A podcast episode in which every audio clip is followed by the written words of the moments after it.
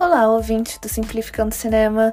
Hoje finalmente vamos dar início à nossa série especial para a Copa do Mundo. O objetivo da série é falar sobre os países que disputarão o Mundial do Catar em 2022 e discutir um pouco suas indústrias cinematográficas. E para começar, vamos estrear com a Coreia do Sul o país que mais aparece como uma referência de que os investimentos públicos podem fazer com o país. Mas você sabe como tudo começou? Com a repressão japonesa até 1945, os sul-coreanos não tinham direito de se expressar em seu idioma, muito menos em manter reluzente as suas próprias culturas. Mas com a libertação do país em 45, a coisa mudou bastante de figura. O ano também marca o verdadeiro início da produção cinematográfica local, em que cineastas passaram a produzir um grande número de filmes focados na liberdade da Coreia do Sul, como um motivo de orgulho e preservação. Infelizmente, durante a Guerra das Coreias, a produção cinematográfica passou por um período de estagnação, foram apenas 14 filmes que conseguiram ser produzidos entre 1950 e 1953. Mas aqui tem um dado muito importante, um fato histórico que aconteceu no cinema sul-coreano já nessa época. Os filmes que foram produzidos até esse momento tratavam com muito respeito sobre a liberdade sul-coreana dos japoneses, a construção de um novo povo, de um novo país e colocando a soberania nacional sempre em primeiro lugar. Com o fim da guerra em 53, o governo sul-coreano teve que pensar estratégias para melhorar a sua indústria cinematográfica, que sempre foi um orgulho para o país.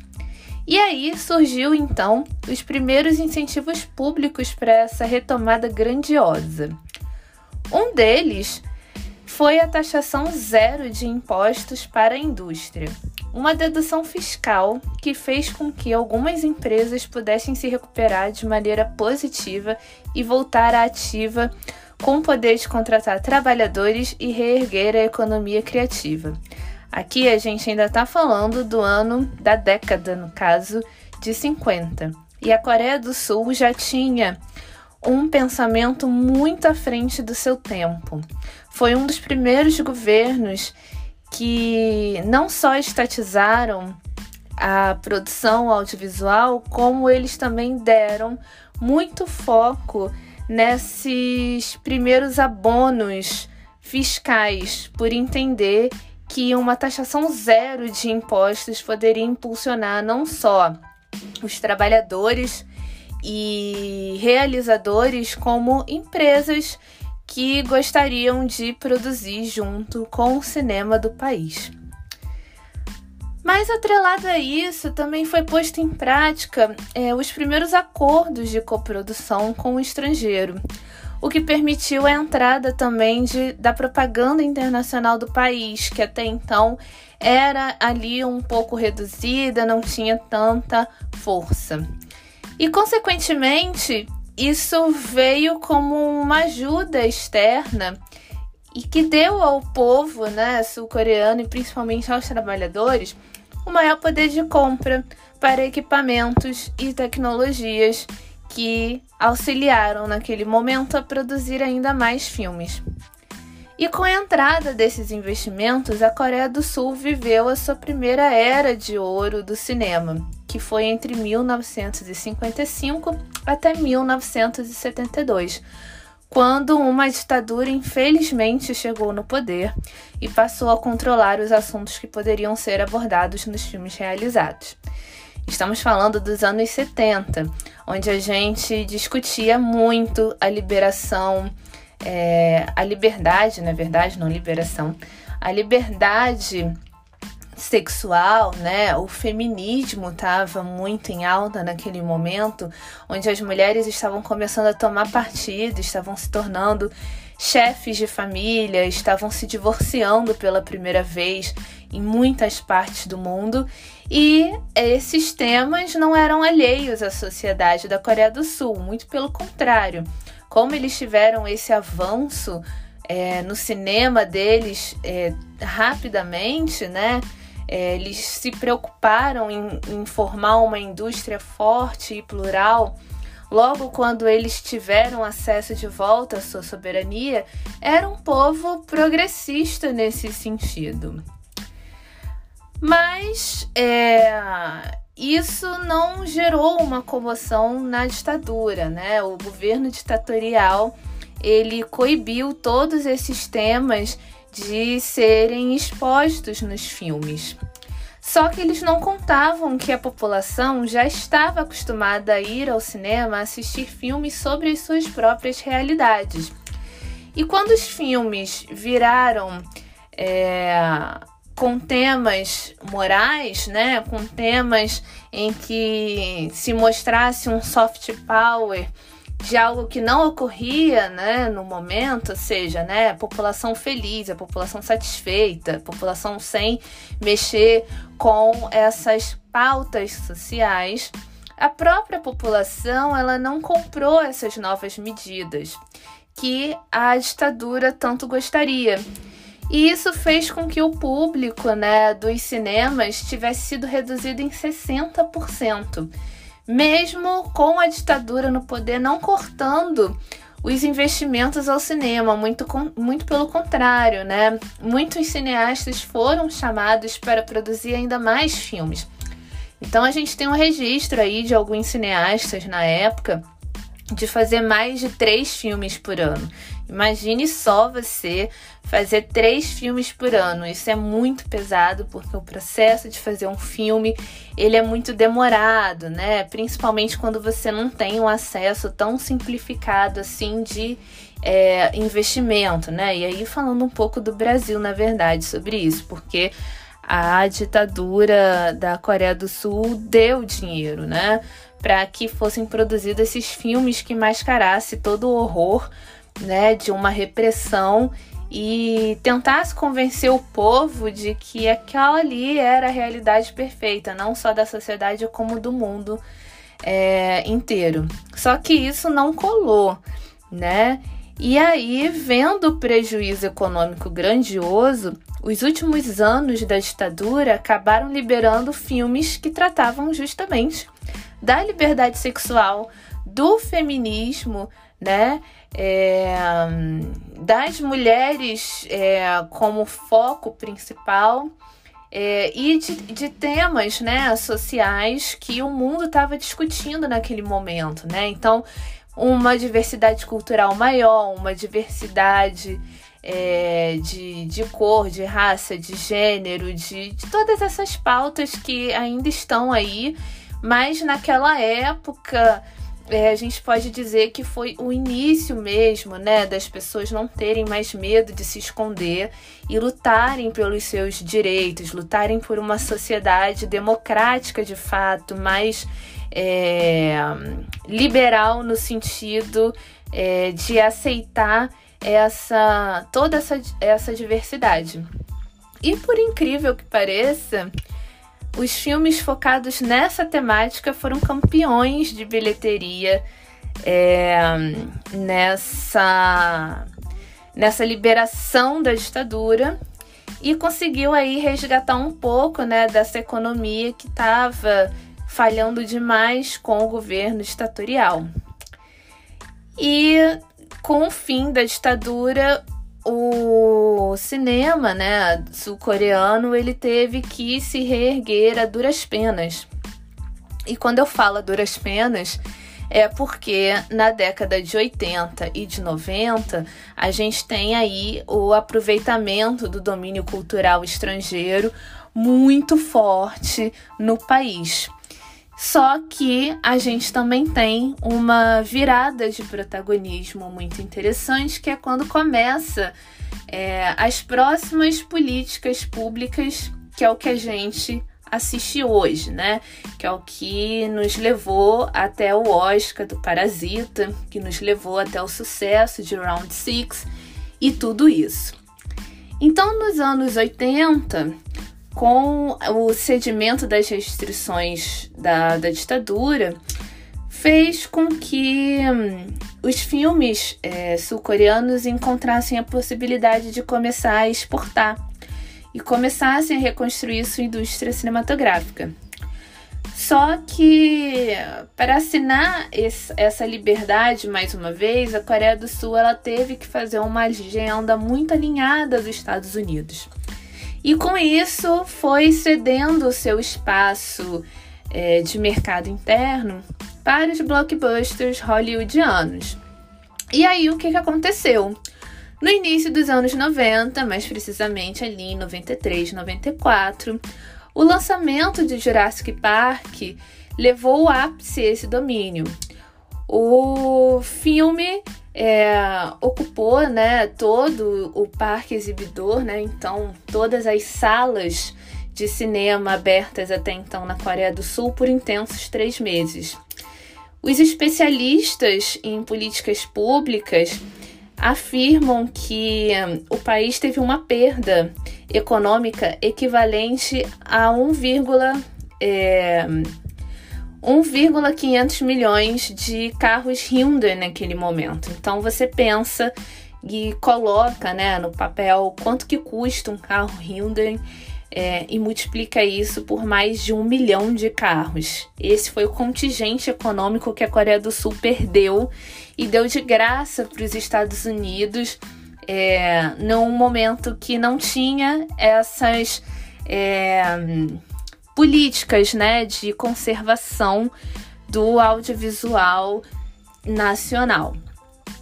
E aí, tendo em mente da noção do problema, da noção econômica que isso teve, o Conselho Presidencial de Ciência e Tecnologia submeteu um relatório ao presidente exigindo políticas de incentivo para o setor é, tecnológico e audiovisual, o que resultou em uma emenda constitucional na lei do audiovisual coreana. Foi aí que a gente começou a ter uma nova mexida na cota de tela da Coreia do Sul. Só que é importante a gente dizer que a, a cota de tela ela não surgiu por conta de Jurassic Park. Ela já era um mecanismo de política pública que era desenvolvido, era estimulado no país, mas sofreu, né? Foi caindo aos poucos por conta de todo o domínio ditatorial e depois essa recessão econômica com o fim da ditadura e é, o crescimento de novo, né, a reconstrução do país a partir disso. E um fato muito curioso que até então a cota de tela da Coreia do Sul ela era muito maior do que a brasileira, que até deixar de existir eram só 54 dias. A Coreia do Sul ela nesse movimento de reconstrução, colocando o audiovisual como foco da economia, ela colocou, instituiu uma cota de tela de mais de 170 dias. E esse impacto acabou sendo sentido em todas as quatro cadeias da indústria cinematográfica coreana: a produção, a distribuição, a exibição e a exportação. A quarta força desta cadeia, a exportação, é o que hoje faz a força do cinema local. E por que que faz a força desse cinema local? Porque foi o momento em que a Coreia do Sul começou a exportar a sua cultura. Então você tem as primeiras tentativas do K-pop de ser um sucesso além da Coreia do Sul. Você tem os primeiros filmes sul-coreanos que chegam com mais força no estrangeiro por, por esses acordos né, de coprodução e acordos bilaterais é, em que a Coreia do Sul mantinha com outros países, então era aquela coisa. A gente aceita o seu filme aqui no nosso país, mas você também tem que levar um filme nosso aí para o seu país. É, e se você quiser colocar mais filmes do que a nossa cota de tela permite, você precisa investir no nosso cinema, ou seja, adquirindo direitos das nossas obras, ou seja, vindo aqui filmar posteriormente com as nossas film commissions que estão abertas. Enfim, é, foi um grande momento de recuperação. Mas a crise econômica asiática de 1997 fez com que o governo tivesse que dar uns passos para trás para continuar é, caminhando para frente. E novamente ele abriu essa é, necessidade da exportação do audiovisual sul-coreano como uma iniciativa econômica. E esse incentivo foi dando tão certo que o setor cinematográfico passou a ser a grande indústria do país, liderando o crescimento econômico por todo esse tempo. E com todo esse incentivo dado pelo governo, principalmente uma cota de tela expressiva de mais de 100 dias e continuadamente, sem nenhum decreto, sem nenhuma canetada para diminuir isso ano a ano, o market share da Coreia do Sul é, passou de inexpressivos 2,12% para valiosos 57 e 60%. Só é, nessa primeira década de expansão cultural que a Coreia do Sul promoveu no seu país. A título de curiosidade, Antes da gente ter tido o golpe da Dilma e a entrada do golpista do Temer no poder, o Brasil tinha conseguido sair dos mesmos 2% de market share para 14% desde a retomada do cinema brasileiro. Então você pensa, a retomada do cinema brasileiro, ela é ali dita cravada em 1995 com o filme da Carlota Joaquina. Mas a gente vai ter Ancine só em 2001, quando a Ancine garante a cota de tela, que já existia no Brasil desde a década de 30, mas com a criação da agência, ela conseguiu ser uma política pública preservada. Então a gente teve esse crescimento no praticamente ao mesmo tempo, com, junto com a Coreia do Sul, mas nós estacionamos nos 14% e os sul-coreanos avançaram até 57%. Eu não tenho os dados atualizados, né? Assim, de, dos últimos três anos, 2020, 2021, por conta da pandemia, mas provavelmente esse número já deve ter crescido um pouco mais, principalmente porque recentemente saiu uma notícia falando que Adão Negro é, está em terceiro lugar da bilheteria sul-coreana. O primeiro e segundo lugar pertencem a filmes nacionais.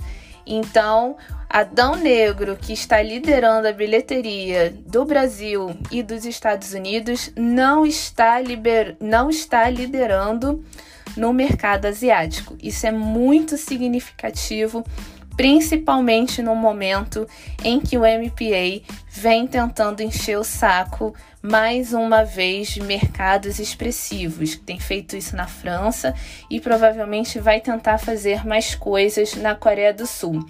E por que, que eu falo que vai tentar fazer mais coisas na Coreia do Sul?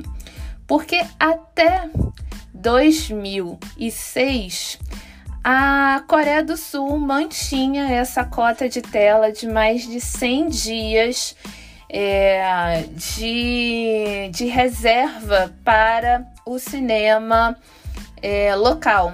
E o MPA temendo né, a concorrência, já que ele não conseguia mais colocar os seus filmes em uma evidência de primeiro e segundo lugar, conseguiu fazer com que o governo reduzisse isso para 73 dias. Isso abriu o país para uma avalanche de filmes estrangeiros e incomodou demais o setor audiovisual, que não gostou foi para as ruas reclamar e é, ser a favor da continuidade da cota de tela. Mas mesmo com todo esse entrave, a Coreia do Sul ela continua crescendo e evoluindo a sua indústria cinematográfica. Hoje, o Festival de Busan é o principal centro mercadológico de audiovisual do continente asiático. Apesar da China ser o maior mercado cinematográfico do mundo, a Coreia do Sul ela é bastante expressiva para todo mundo que quer manter é, acordos cinematográficos com a Ásia. Então, hoje, se você quer que o seu filme passe no continente asiático, você precisa participar do Festival de Busan. E Busan também se tornou, depois de Seul, a principal cidade da Coreia do Sul a investir em cinema, a investir em film commission, a trazer produções de fora para serem filmadas no país. Né? Então, ter esse festival, ter esse centro mercadológico lá também auxilia na transparência e na versatilidade do setor audiovisual sul-coreano. E com isso, a gente consegue entender como que o Parasita chegou a ganhar um Oscar nos Estados Unidos, né? Um país que a gente sabe que é muito fechado, muito conservador em dar um, o prêmio máximo da noite para um filme estrangeiro. Mas, muito além de ser um país significativo para a indústria hollywoodiana, os investimentos realizados nos últimos 30 anos colocaram o país na rota das indústrias audiovisuais mais valiosas do mundo. E com todo esse progresso, fica difícil não achar que o país já tem regulamentação do streaming. Mas na verdade ele ainda não tem. Só que o sucesso das suas obras recentes, como Round Six, por exemplo, conseguem continuar sendo feitos pelos incentivos que foram mantidos pelo governo e são a grande força ainda no país. No caso da série da Netflix, os estúdios da gigante do streaming é, foram consolidados graças aos incentivos da Agência Reguladora do Cinema da Coreia. Além deles oferecerem uma política de 30% de retorno financeiro nos investimentos de empresas estrangeiras no país, a Netflix ela também precisou formalizar uma parceria com produtoras locais o que fez com que, mesmo sem a regulamentação, a Netflix gerasse empregos reais e renda ao país. E quando eu falo empregos reais, eu digo que é muito diferente a situação dos sul-coreanos para a situação brasileira. E um ponto muito importante nisso é que, mesmo com todo esse incentivo político, é, e público, a Netflix ela ainda vem tentando é, não dar o retorno financeiro acordado em contrato. Né? Então, por mais que ela empregue pessoas é, mais do que ela emprega no Brasil, porque ela tem estúdios abertos no país, ela ainda assim tenta passar a perna nesses trabalhadores nos donos, nos verdadeiros donos das obras que ela faz no país, como ela tem feito no Brasil. E não só essa notícia triste nos acometeu é, na semana passada, como a Netflix também já vem arrumando outros problemas na Coreia do Sul. A Netflix ela tem burlado regras sobre o uso da estrutura de internet, gerando uma concentração de rede de mais de 5% em todo o país. E vem prejudicando concorrentes locais e até mesmo o acesso à internet de qualidade para quem depende do meio para trabalhar ou simplesmente quando quer acessar a internet para se distrair. O caso fez com que a plataforma estivesse respondendo agora na justiça e o governo do país foi estimulado a pensar em uma nova legislação para enquadrar as plataformas de streaming, com uma possibilidade de ser vista em breve e finalmente a Coreia do Sul entrar aí para o hall dos países que já regulamentaram o streaming, que já estão recebendo investimentos direto dessas plataformas e que aumentaram muito os seus protagonismos nas plataformas. E esse é um ponto muito importante que a Coreia do Sul precisa tomar cuidado, que precisa ter é, bastante atenção, porque segundo os últimos dados né, de, de transação aí, é, econômica entre o valor é, das obras sul-coreanas nos Estados Unidos, é, a Coreia do Sul ela consegue exportar cerca de 2 milhões de dólares nos seus filmes para os Estados Unidos. Né? Isso quer dizer que ela consegue receber esse contingente de dinheiro. Mas quando o MPA conseguiu um acordo com o governo para baixar a cota de tela, os filmes norte-americanos passaram a lucrar 35 milhões de dólares na Coreia do Sul. Veja a discrepância. Isso não é uma competição de livre mercado, né? De livre comércio. Isso é uma competição desigual, é uma competição que você ganha no lobby, que você ganha na pressão. É, mas mesmo assim, o governo da Coreia do Sul, os governos que vieram, né, e o próprio setor da Coreia do Sul e as empresas que permeiam é, essa indústria, elas estão a favor do crescimento econômico do audiovisual. Elas têm um, um pacto entre si que é um pacto que foi feito com o governo para que isso tudo se unisse num grande projeto de nação, num, num grande projeto de reconstrução.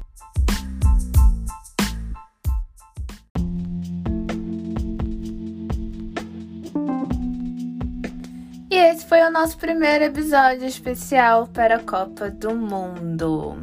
Se você curtiu, Curte, compartilha, manda para aquele amigo seu que precisa de mais informações sobre como funciona o um mercado audiovisual.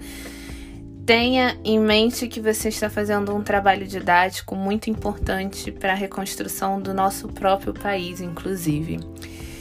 E considere apoiar o nosso projeto diretamente no Apoia-se. A partir de um real mensal você recebe os episódios do podcast e uma newsletter exclusiva para apoiadores, onde eu falo sobre mercado audiovisual ao redor do mundo e as principais políticas que estão sendo construídas e discutidas neles. O meu muito obrigada e até o próximo episódio.